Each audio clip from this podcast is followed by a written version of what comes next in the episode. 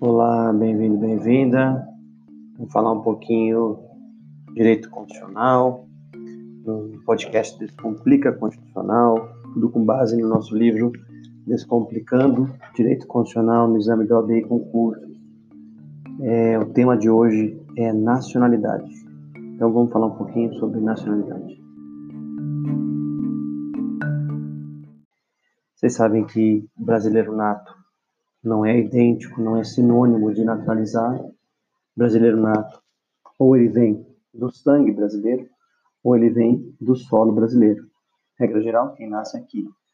Ou ainda quem nasce fora do Brasil, mas é filho de brasileiro, pai ou mãe, é brasileiro nato. Essa é a regra geral.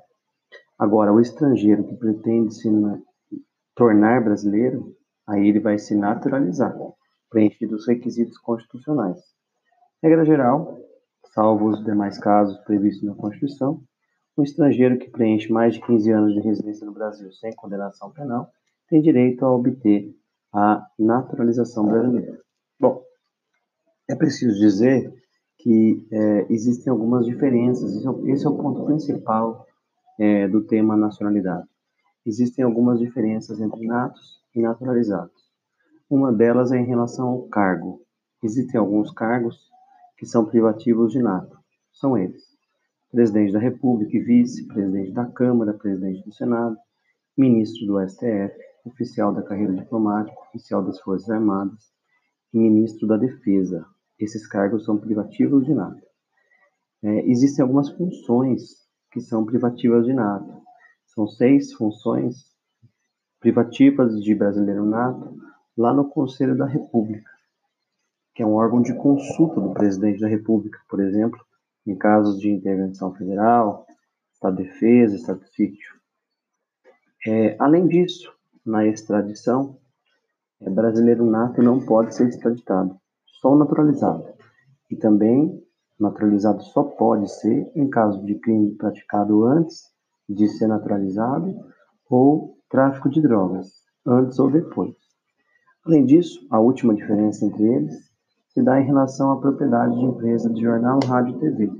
Os naturalizados têm que comprovar pelo menos 10 anos de naturalização. Os brasileiros natos, basta provar que são brasileiros. É, Para terminar esse tema, existem hipóteses de perda da nacionalidade. A Constituição Federal prevê algumas hipóteses de perda. É importante dizer que as hipóteses de perda da nacionalidade é, só ocorrem quando o naturalizado é, cometeu uma atividade nociva ao interesse nacional e der causa à perda da sua naturalização, mas em relação ao nato ou naturalizado, essa segunda hipótese, também pode acontecer a perda se ele adquirir voluntariamente outra nacionalidade em outro país. Percebam que é quando ele adquire voluntariamente outra. Se ele, se ele é imposta a essa condição, ou se ele é forçado a adquirir outra, ele não perde a nossa. Tá bom? Então é isso. O tema nacionalidade, esses são os pontos mais importantes. Nos vemos no próximo episódio com direitos políticos. Um abraço.